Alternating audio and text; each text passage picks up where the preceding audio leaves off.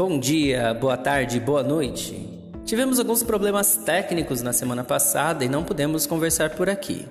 Às vezes tardamos e também falhamos, mas nesta semana não será o caso.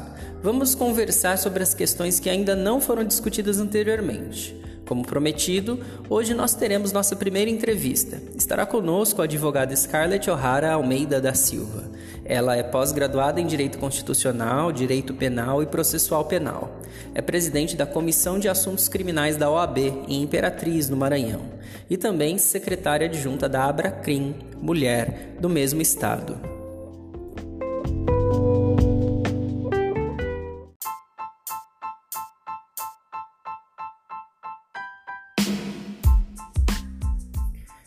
Eu sou Rafael Galavotti, sociólogo e educador, e esse é o 14 episódio do podcast Galavoz. Sejam bem-vindos.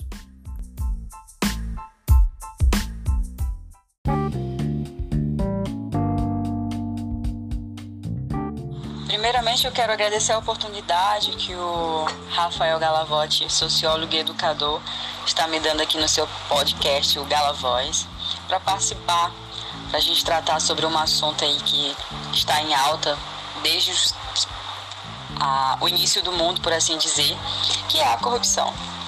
As, os questionamentos são muito interessantes quando a gente é, é, vem colocar em discussão assuntos ligados à corrupção. Isso significa um despertar da juventude, em especial para debater assuntos como este que tanto nos assola e que traz diversos malefícios para a sociedade.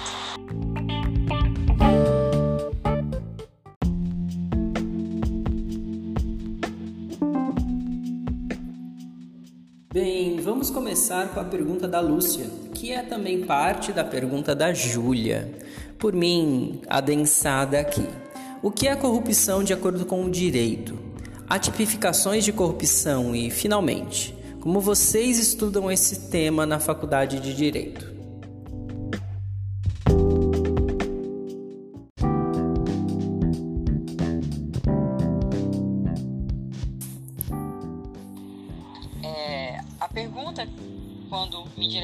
Sobre o que é a corrupção de acordo com o direito, ela tem uma definição bastante complexa. Por quê? porque não há um entendimento predominante né, sobre o conceito de corrupção, tendo em vista que corrupção, de maneira geral, simplória, por assim dizer, ela está interligada aos valores morais. Quando se criou o, o Estado, criou-se também é, regras baseadas no bom senso, aquilo que era bom para a comunidade. Automaticamente, quando a gente fala de corrupção, isso está interligado à moralidade. Ou seja, é, corrupção é o antônimo de honestidade, né? Por assim dizer, né? E, e esse desvirtuamento, ele vem sendo direcionado na sua constituição conceitual da seguinte forma: corrupção significa a própria degradação, levado aos crimes de crimes contra a administração pública, que é verificado os crimes de corrupção, por assim dizer, é, é uma degradação que vem assumir uma determinada postura numa perspectiva de naturalidade, que vem transformar isso numa espécie valorativa, ou seja, eu degrado um bem público a partir do momento que há uma lavagem de dinheiro, que tem dentro de um contexto de corrupção, eu estou degradando um bem público, eu estou corrompendo um bem público, eu estou sendo desonesto com é, o bem comum, porque ele assumiu uma função governamental, né, está diante de uma responsabilidade é, é, de instituições públicas, que, que é para servir para com o povo, e ele assume esse desvirtuamento. E todo esse contexto, ele é sempre ligado à, à base do direito, porque a base do direito é ligado na moral. Direito nasce da moral, mas ele não é moral, porque se cria normas processuais que, a depender do contexto geral, tendo em vista a subjetividade de cada pessoa que pode ter o seu conceito de moralidade, ele pode variar. Ele nasce de um conjunto de morais, mas não se torna moral. E esse conjunto de morais que nasceu a corrupção conceituou a corrupção numa simples palavra que pode ser conceituada, que é a própria degradação, que é a própria desvirtualidade, né? desvirtuamento, por assim dizer. Pois um ser honesto é um ser decente que age e vem se omitir conforme venha determinar as regras gerais. E a maneira que a gente estuda esses termos na faculdade é desde a sociologia. Sociologia que a gente tem no primeiro período, a sociologia jurídica que a gente tem no segundo período, e quando a gente começa a estudar a partir do quinto período os crimes de administração pública. Quando você lista os, os ilícitos penais, crime de peculato, por exemplo, há um desvirtuamento da conduta do agente público contra os bens do Estado, crimes de corrupção ativa, crimes de corrupção passiva, há uma corrupção da conduta que tem que ser nata, que tem que ser moral para representar o bem comum, para representar os interesses do Estado para com seus cidadãos, nesse sentido. Então, a gente começa desde a construção filosófica sobre corrupção, sobre o homem ser um ser virtuoso na criação de consciência, como também é, uma forma mais técnica, quando enquadra aquele conjunto de moralidade. Veja bem, eu não disse que direito nasce da moral? Então, quando nasce da moral, é, formou o conceito de corrupção, certo? Como é que a gente pode aplicar aqui nos crimes de corrupção? Nos crimes de, contra a administração pública? Ah, tá. Então, pode ser aplicada quando é, tira algum objeto, tira algum bem, algum dinheiro, desvia algum dinheiro, alguma verba pública, compra, é, tem informações privilegiadas, enfim. Nasceu do, da maioria dos pensamentos morais, formalizou, trouxe a, a técnica, aplicou em um determinado ilícito penal. E é assim que se forma o conceito moral, o conceito moral de corrupção.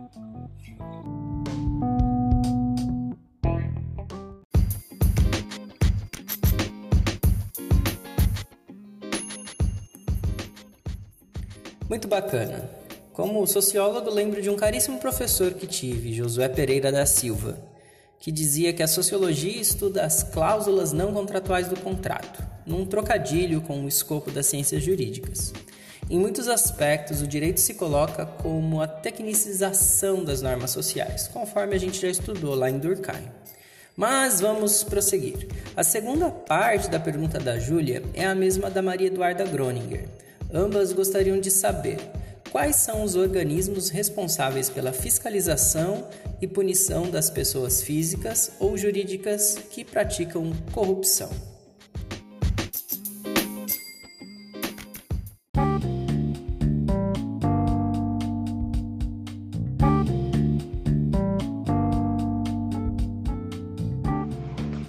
Interessante a segunda pergunta, do qual é, questiona quais são os organismos responsáveis pela fiscalização e punição das pessoas físicas ou jurídicas que praticam a corrupção.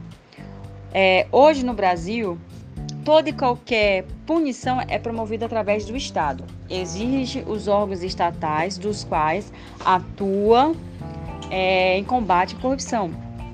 Mas vocês têm que lembrar que a corrupção, digo, que o poder de punir ele é provocado pelo Estado. E o Estado tem a função de fiscalizar, o Estado tem a função de combater, o Estado tem a função de garantir. Porque isso está interligado aí com todos os direitos é, estabelecidos dentro da Constituição Federal. A partir do momento em que um determinado agente, diante de uma determinada função, desvia verbas públicas da saúde, o Estado não garante saúde. Se for da escola, o Estado não garante escola. E de todos os outros é, direitos aí que é expresso no artigo 5 da Constituição Federal. Então, com meios de, no mínimo, trazer a reserva do possível, que é um termo que a gente utiliza para informar que o cidadão tem, no mínimo, direito da reserva do possível de ser garantido pelo menos aí uns 40% em termos matemáticos de cada direito. Então criou-se essa questão aí de órgãos que combatem a corrupção no Brasil. Primeiramente, tem o órgão no governo federal, que é a CGU, né? Que é a Corregedoria Geral é, da União, que ele tem uma responsabilidade de trazer a assistência do Poder Executivo em todos os assuntos relacionados à defesa do patrimônio público, né? Que um dos objetivos é sempre trazer a, a transparência da gestão pública. Então, eles fazem essas atividades por dois controles: o interno, né?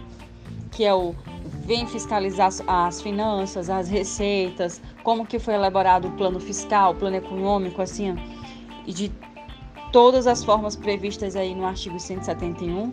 A auditoria pública, né? A ouvidoria, que é uma forma também de você estar tá, é, fazendo denúncias e reclamações e as correções. Isso tudo dentro do contexto da administração pública. Aí, o que a gente pode ver mais sobre alguns outros órgãos que se tem ao combate da corrupção é a Polícia Federal, que é a principal instituição brasileira, do qual está subordinada diretamente ao ministro da Justiça. É esse trabalho da polícia que tem toda a apuração das infrações penais, que vem a ser contra a ordem política e social, em detrimento de bens, de serviços ou até mesmo os interesses. Você pode observar que a função dela tanto é de prevenir como também de reprimir. E ela traz essas atribuições como esse combate aí da corrupção, seja ele sobre desvio de recursos públicos, os crimes ambientais, os crimes políticos e tudo mais. É, essa função da Polícia Federal, ela é uma função que você vai ver um seguinte nome: Polícia Judiciária da União, que significa que ela vem apurar crimes cometidos no âmbito do, da União, ou seja, do governo federal. Por isso que você vê nos noticiários que a maioria dos grandes escândalos da corrupção que foram vistos nos últimos anos foram descobertos por meio das operações promovidas pela Polícia Federal, como a gente tem recentemente a Operação Lava Jato. Lembra do japonês que era delegado da Polícia Federal? Apesar que ele cometeu alguns delitos também, e hoje não sei se exerce o cargo dele, eu não, eu não mais tive essas informações, mas foi um exemplo que eu estou dando a vocês sobre o que eu disse anteriormente, né? Sobre que ele, que ele é responsável aí de descobrir as operações aí de corrupções dentro da no âmbito do governo federal. Fora isso, é, tenho também o TCU, que também cumpre o papel de realizar é, o controle externo, enquanto a, a controla, contra, contra, Controladoria Geral da União, eita, que agora quase não sai, realiza o controle interno, o TCU, que é o Tribunal de Contas da União, faz o controle externos das contas, junto com o Congresso Nacional, do qual ele aprecia todos os anos as contas do presidente da República, julga as contas dos administradores públicos, realiza as inspeções, fazem auditorias por iniciativa própria ou até mesmo a pedido do Congresso, que ele tem essa função de fiscalizar e aplicar os recursos da União repassados aos estados e municípios. Também temos também o fazer só uma adendo que eu acho importante para meio que clarear aí é, a função do TCU. Vocês lembram do escândalo de 2015? Por conta que, por causa de um parecer negativo do TCU, do Tribunal de Contas da União, a, a, das contas da Dilma, foi uma das principais razões para ter a rejeição dessas contas que transformaram ela em pedaladas fiscais ou manobras fiscais dos quais serviram de base para abrir um processo de impeachment contra a então presidente Dilma Rousseff. É, outro órgão que também é muito importante aí para o combate à corrupção é o Ministério Público, né? Ele é uma instituição independente e autônoma, essencial para a função é, jurisdicional do Estado brasileiro. A função do MP, por assim, é de julgar. Como assim? O MP ele age na defesa da ordem jurídica. Ele não é um juiz, mas ele tem a função de provocar um julgamento, né? Ele age na defesa da ordem jurídica, pois o regime democrático do direito e na defesa dos direitos sociais são os objetivos de, de, de da defesa do Ministério Público. Isso quer dizer que o seu trabalho é garantir esses direitos que venham a ser constitucionais para que dos quais sejam cumpridos. É, além de todas essas representações do Ministério Público Federal, também cada estado tem o seu Ministério Público. Tem, a gente tem que lembrar que, que, que prefeito, vereador também é, comete crime de improbidade administrativas.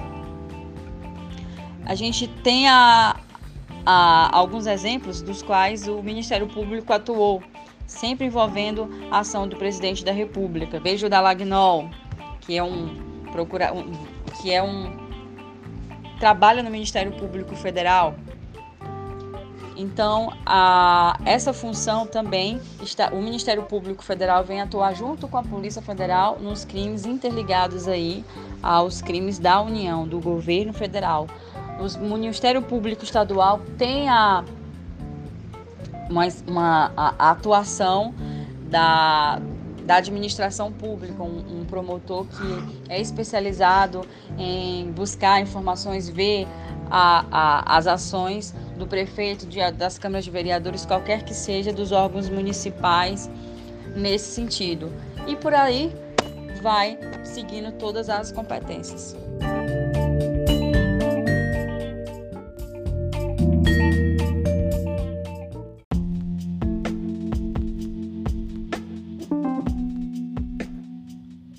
Interessante esses apontamentos. O Dallagnol vai voltar aqui na nossa conversa daqui a pouco. Vamos adiante. O Felipe Ferreira pergunta também sobre tipificação, em especial os termos pedaladas fiscais, lavagem de dinheiro e o crime de colarinho branco.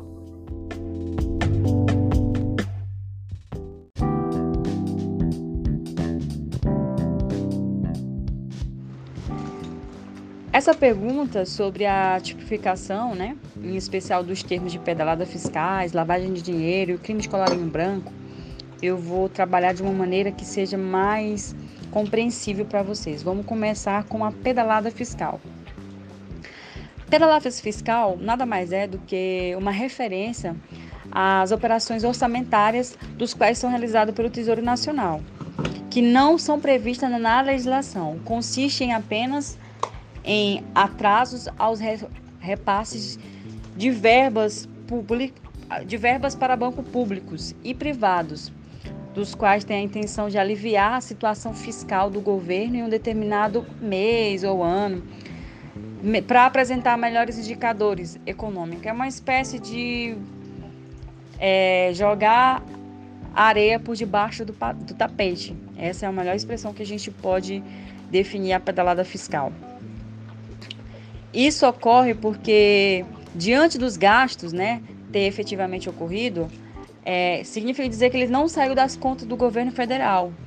Quando este mesmo governo, por assim dizer, o representante divulga o seu balanço anual. E tem todo um artifício para subir, né, ter um, um superávit na, na economia feitas para que possa pagar os juros de uma determinada dívida pública ou impedir que venha a ter esse déficit primário também. A prática das pedaladas funciona como uma espécie de cheque oficial. O ministro da, da, da, da de Contas da União disse que o, o, o, senhor José Múcio Monteiro disse que na prática as pedaladas fiscais ela tem uma, uma, uma, uma funcionalidade de ser um cheque especial, né? Ele fala que o governo rola todas as dívidas com os caixas dos bancos, como se em 11 meses para o governo federal, em essas despesas, um mês fica dependente. Ele faz uma, uma espécie de contabilidade de 11, não 12 para o governo, e outro mês fica pendente.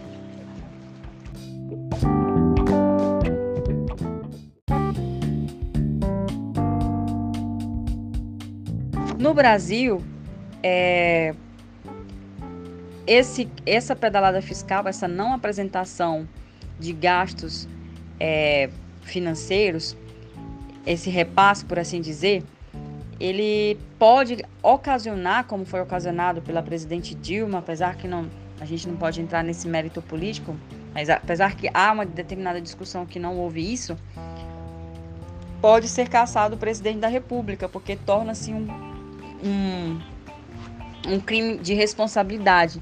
Também não há um consenso jurídico sobre essa mesma questão, se crime de pedalada fiscal pode ser considerado um crime de responsabilidade. No todo, é um crime orçamentário, mas é, de crime de responsabilidade não tem essa, essa, essa predominância de entendimento, né? Porém, na interpretação de muitos juristas, acreditam que há um crime se esse uso desse dinheiro dos bancos para cobrir o atraso dos repasses do governo é um tipo de financiamento da União, uma prática que é proibida aí pelo artigo 36 da Lei de Responsabilidade Fiscal. E só para a gente finalizar essa questão, de um ponto de vista jurídico, é, o decreto que permite que o que, que também tem essa discussão que, que pode ou não fazer, né? Mas o decreto que permite os gastos sem autorização do Congresso é um ato assinado pelo presidente da República, que pode, como eu disse anteriormente, entrar aí como um crime orçamentário. Agora, é preciso haver juízo político, com certeza, não podendo autorizar de maneira alguma que o governo venha cumprir constitucional com uma, uma, que, não, que, não, que o governo não possa cumprir as obrigações que se tem. Entretanto, a gente verifica muito essa questão de se essa manobra fiscal foi para garantir as obrigações constitucionais ou apenas para ser uma espécie de fake news aí em dados econômicos. Eis a questão, porque tudo tem, tudo dentro do direito você tem que ver o fim. É, tem que, sempre que tem que ver o resultado. Por isso que há tanta discussão se uma pedalada fiscal é crime de responsabilidade, se de fato é crime orçamentário. Orçamentário é, mas é um o crime orçamentário, por assim dizer, não é um crime de responsabilidade. Por isso que não há esse consenso.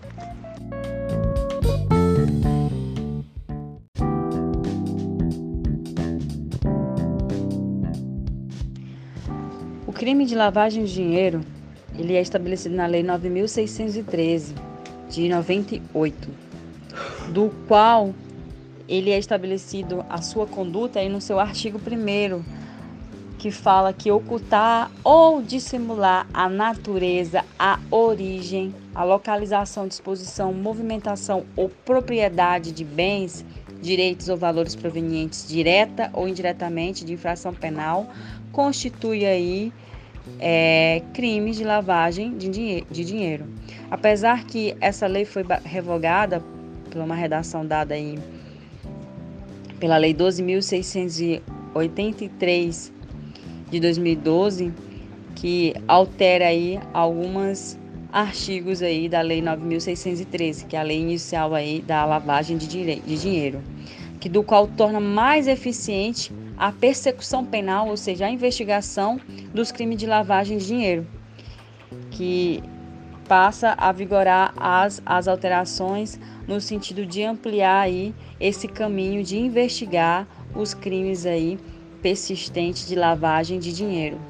O interessante saber é as três fases da etapa do crime de lavagem de dinheiro, que é a colocação, a ocultação e a integração, que são as três fases que vêm identificar os crimes de lavagem de dinheiro. Há uma lei sobre isso, que é a lei que eu acabei de mencionar para vocês, e há também uma alteração dessa lei dada pela no ano de 2012, do qual possibilita aí a efetividade da persecução penal nos crimes de lavagem de dinheiro. É, a lavagem de dinheiro é um crime que também pode se utilizar de uma estrutura de mercado de capitais para ter sucesso. É, como também se lava dinheiro. A igreja, um exemplo, vou dar aqui para vocês: a igreja não paga imposto. Ok. Como que ela não paga imposto, ela é isenta de imposto, ela não tem, não tem uma declaração, não faz aí uma, uma declaração de renda, não faz aí uma declaração de imposto. E por muitas das vezes o dinheiro é lavado através da igreja. Ela recebe uma doação, como que ela não é obrigada por não pagar imposto, não tem essa obrigação tributária, a, a comete aí as fases iniciais que é a colocação e ela é ocultada porque não há declaração e ela acaba assim, sendo integrada da forma que ela sai para ou para custear os propósitos de quem quer que seja, de financiar a campanha, de aumentar é, patrimônio da pessoa que desviou determinadas, é, é, determinadas verbas públicas, enfim. É uma maneira de lavar dinheiro e é uma forma que também mostra as três etapas do processo de lavagem de dinheiro, que é a colocação, ocultação e integração, que vem ser disposta aí nas leis que regem a, a lei de lavagem de dinheiro. A pena para o crime de lavagem de dinheiro é de uma multa e uma reclusão de 3 a 10 anos. Além disso, o culpado também responde pelos crimes precedentes aos crimes de lavagem de dinheiro, os crimes que nesse crime de lavagem de dinheiro surgiram outros. Ele também responde nessa ordem. Afinal, o que pode se presumir que a lavagem de dinheiro é um ato ilícito antes dela ocorrer em si. As pessoas também que ajudam ou se envolverem de alguma forma na lavagem de dinheiro também pode ser responsabilizada por determinados crimes.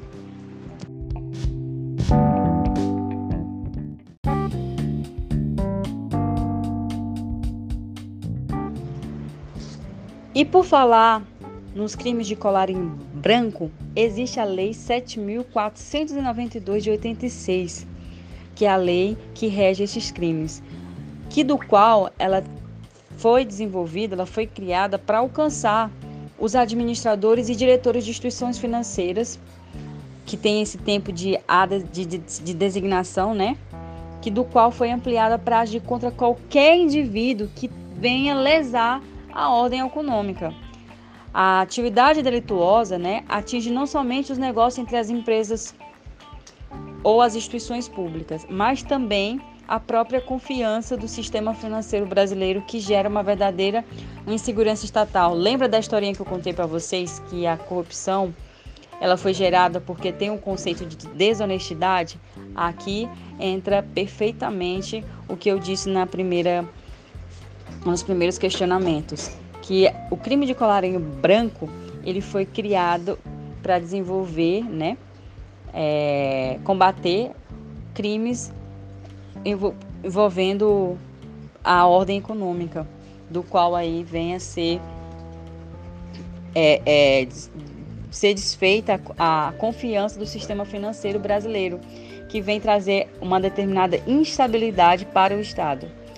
Ou seja, é através da desonestidade de alguém que está à frente de uma determinada instituição pública que comete, que lese a ordem econômica, que gere uma desconfiança, como que aconteceu no caso da Lava Jato, que todo mundo trouxe uma descrença aí para a política brasileira. E, e, e, e, traz essa, esse mar, né, de que a gente mora num país que não tem confiança alguma em nenhum órgão público, que não atinge somente o econômico, atinge todos os poderes, seja o poder legislativo, o poder judiciário e o poder executivo. O interessante desse crime que os crimes de ordem econômica é, sempre vai ter no polo ativo pessoas de alto prestígio e confiança nas autoridades governamentais, que utiliza de uso de informações indevidas dos quais recebem determinados pagamentos de propinas, favorecimento ilícito, suborno e fraude. Que também pode entrar até o crime de lavagem de dinheiro nesse mesmo sentido, né? Que são pessoas que detêm alto conhecimento legislativo e das lacunas da própria lei para não alcançar, né? E com isso poder realizar os crimes de atividades de cunhos criminosos. É... Um exemplo que eu posso dizer para vocês é da seguinte forma: quando um determinado criminoso tem intenção de matar alguém, existe a notória repercussão pela bárbara de estar retirando a vida de alguém, certinho. Todavia, quando uma pessoa de alta influência, exercendo uma função dentro de uma instituição pública, desvia dinheiro público, as consequências podem ser piores do que o assassinar uma pessoa, porque é recurso que deveria ser investido em quê? Em direitos fundamentais, né? Direitos à saúde, a medicamentos, a saneamento básico e tantas outras prioridades. Ou seja, as consequências do crime de colarinho branco atingem muito mais do que a moral e os bons costumes. São verdadeiros grandes crimes, né? Pelo fato de atingir a estrutura de produção, né? De o consumo das riquezas do país. Mas acima de tudo, afeta os interesses da coletividade, os interesses da sociedade, da garantia dos direitos fundamentais para cada cidadão que necessita da efetividade desse direito. É... Em conclusão sobre este assunto, eu devo dizer a vocês da seguinte forma: que o Estado de Direito, o Estado Democrático de Direito eles para alcançar é, essa efetividade precisa primeiramente ser alcançado pela lei, ou seja, a lei tem que fazer valer, principalmente nesses grandes crimes que atingem não só é, que, que atinge um número indeterminado, por isso que a gente sempre traz a, a direito, é, o direito coletivo, porque o Brasil é um país subdesenvolvido, por assim dizer. E esse subdesenvolvimento significa dizer que há uma grande desigualdade neste país. Enquanto uns têm mais, outros têm menos, outros não têm nada. E quando há esse desvio de verba pública, significa dizer que não chegou naqueles que têm pouco e os que não têm nada. E isso causa diversas consequências, inclusive o aumento de, o aumento de criminalidade, o aumento de, de mortes, o aumento de violência, enfim, diversos, diversos segmentos que vêm derrubar aí o superávit de qualquer, nas, de qualquer nação que tenha propósito de ser desenvolvido.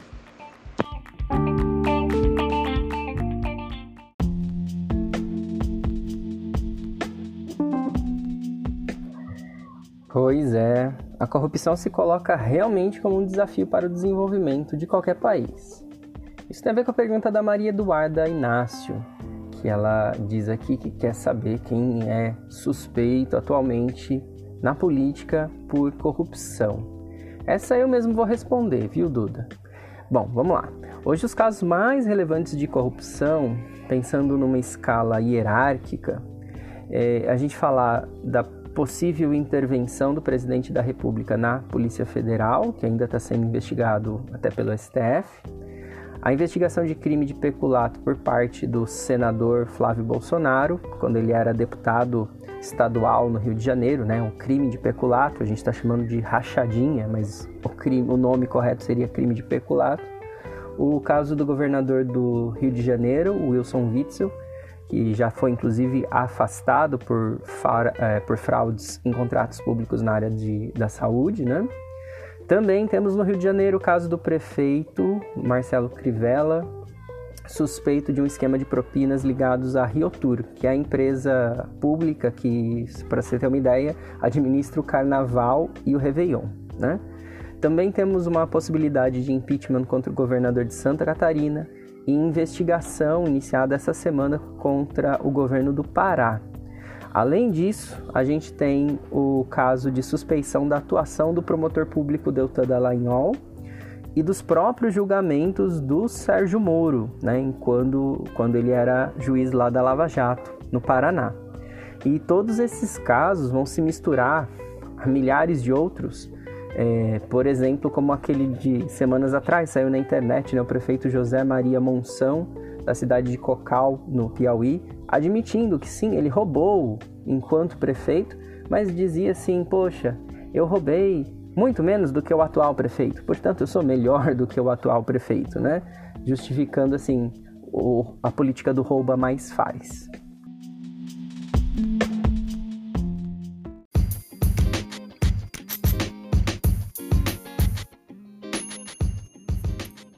E vamos seguindo, porque temos mais perguntas. O Lorenzo e a Beatriz perguntaram sobre a origem da corrupção no Brasil e a influência desta no desenvolvimento do país. O Lourenço também pergunta sobre a principal causa da corrupção.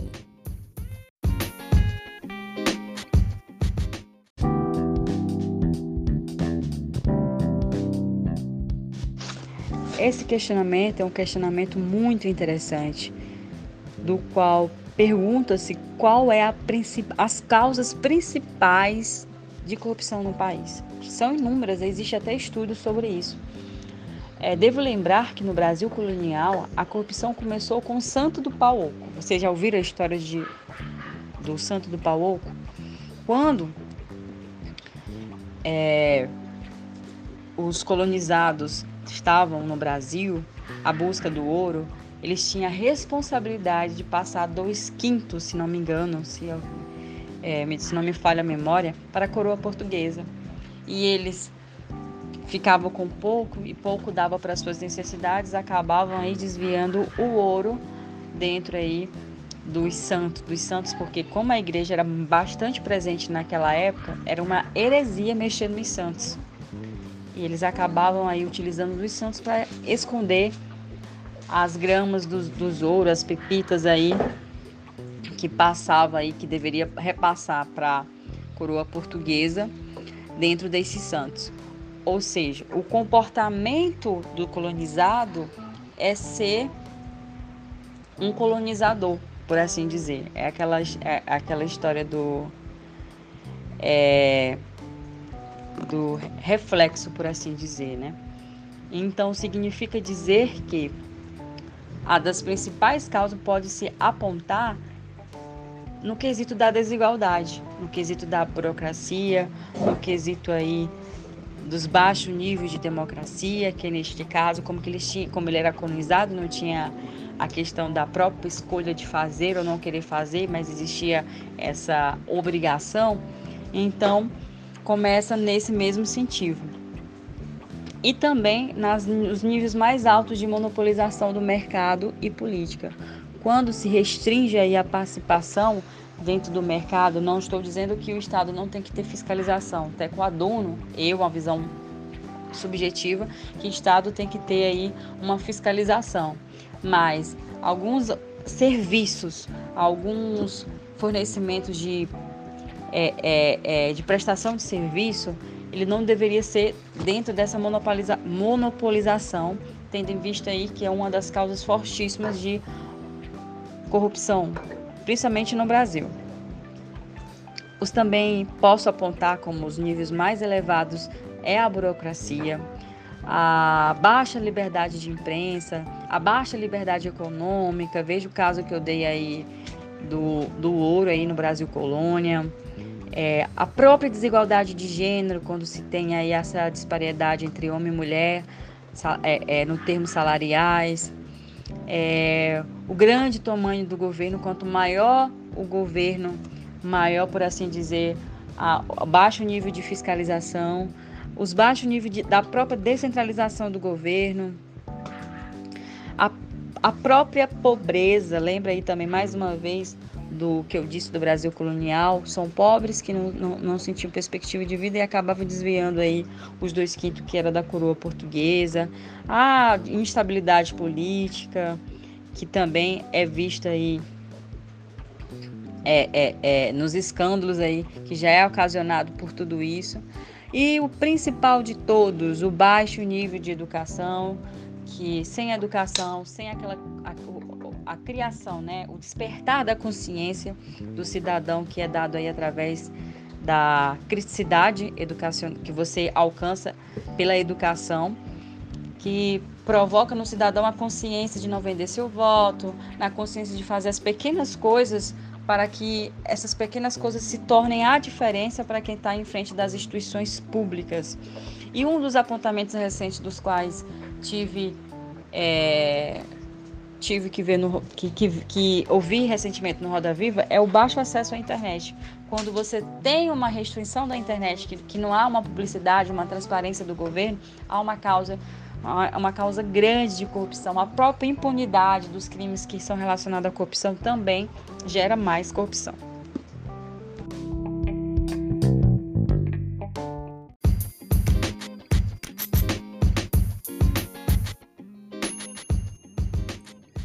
Essas causas apontadas pela Scarlett estão relacionadas com os maiores escândalos de corrupção da história. E é justamente sobre isso que a Vitória perguntou. Bem, como a gente viu, medir a corrupção é algo relativo, mas para podermos responder a sua pergunta, Vitória, a gente vai utilizar os valores desviados como parâmetro. Assim, os cinco maiores casos são os desvios do ex-presidente da Ucrânia, Viktor Yanukovych, que, declarando uma renda mensal de 5 mil dólares, quando a renda per capita do país era de 4 mil dólares, tinha somente em sua casa cerca de 2 bilhões de dólares em bens, joias, mobílias, carros e etc. Esse valor pode até ser menor do que o nosso segundo caso, mas foi praticamente roubado, desviado por uma única pessoa. O segundo caso é familiar para a gente. Trata-se da corrupção na Petrobras, o Petrolão. Os contratos de construtoras com a Petrobras eram superfaturados e os valores excedentes pagos pela Petrobras eram desviados para os diretores desta empresa. Esse esquema envolveu políticos, como ficou consagrado a participação do Partido dos Trabalhadores nesse esquema, uh, que, enfim, são acusados e ainda estão sob julgamento, como a gente também sabe. Os valores desse, desse escândalo de, de corrupção chega na casa de 6,2 bilhões de dólares. O terceiro caso envolve a FIFA, com roubo de cerca de 150 milhões de dólares. Porém, é um caso que envolveu as Copas da Rússia e do Catar, e cada evento desse gira na casa de 5 bilhões de dólares. Então deve ter mais coisa por baixo dos panos.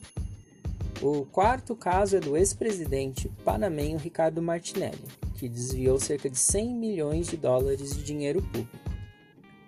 O quinto caso é do senador da República Dominicana, Félix Bautista, que, apesar de provas contundentes de desvio de cerca de 100 milhões de dólares, ainda está na ativa e inocentado pela alta corte do país.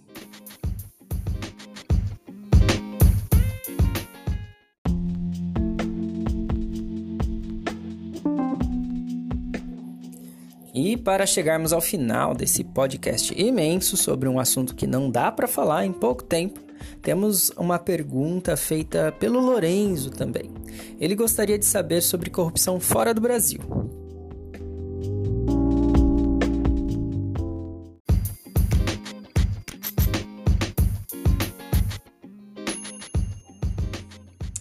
Bem, ao observarmos a resposta da pergunta da Vitória, a gente viu que a corrupção não é uma exclusividade nossa, apesar da gente ser bastante bom no assunto. Um critério importante a considerar para entender a corrupção é que ela tende a ser menor conforme mais transparente for o país. Nesse assunto, uma referência importante é o Índice de Corrupção da Transparency International, essa ONG criou um índice de percepção da corrupção feito através da opinião de especialistas e executivos de negócios.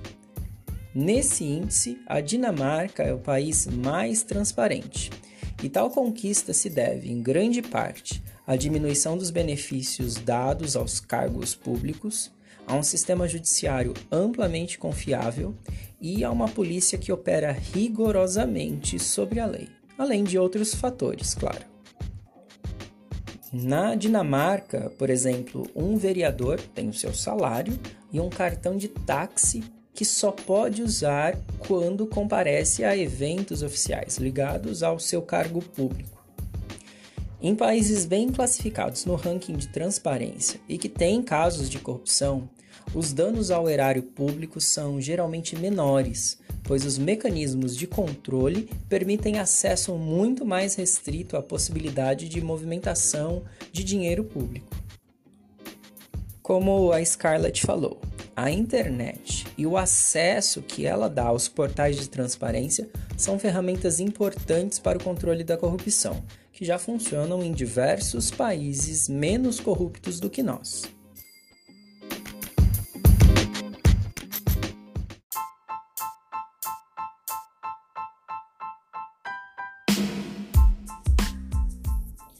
Bom, como eu não sou Papai Noel, eu espero não ter esquecido de ninguém. E finalmente é isso aí. Gostaria de agradecer as perguntas de vocês e a participação especial da caríssima Scarlett nesse espaço. Como eu volto em breve, deixo a mensagem de despedida por conta dela. Até mais!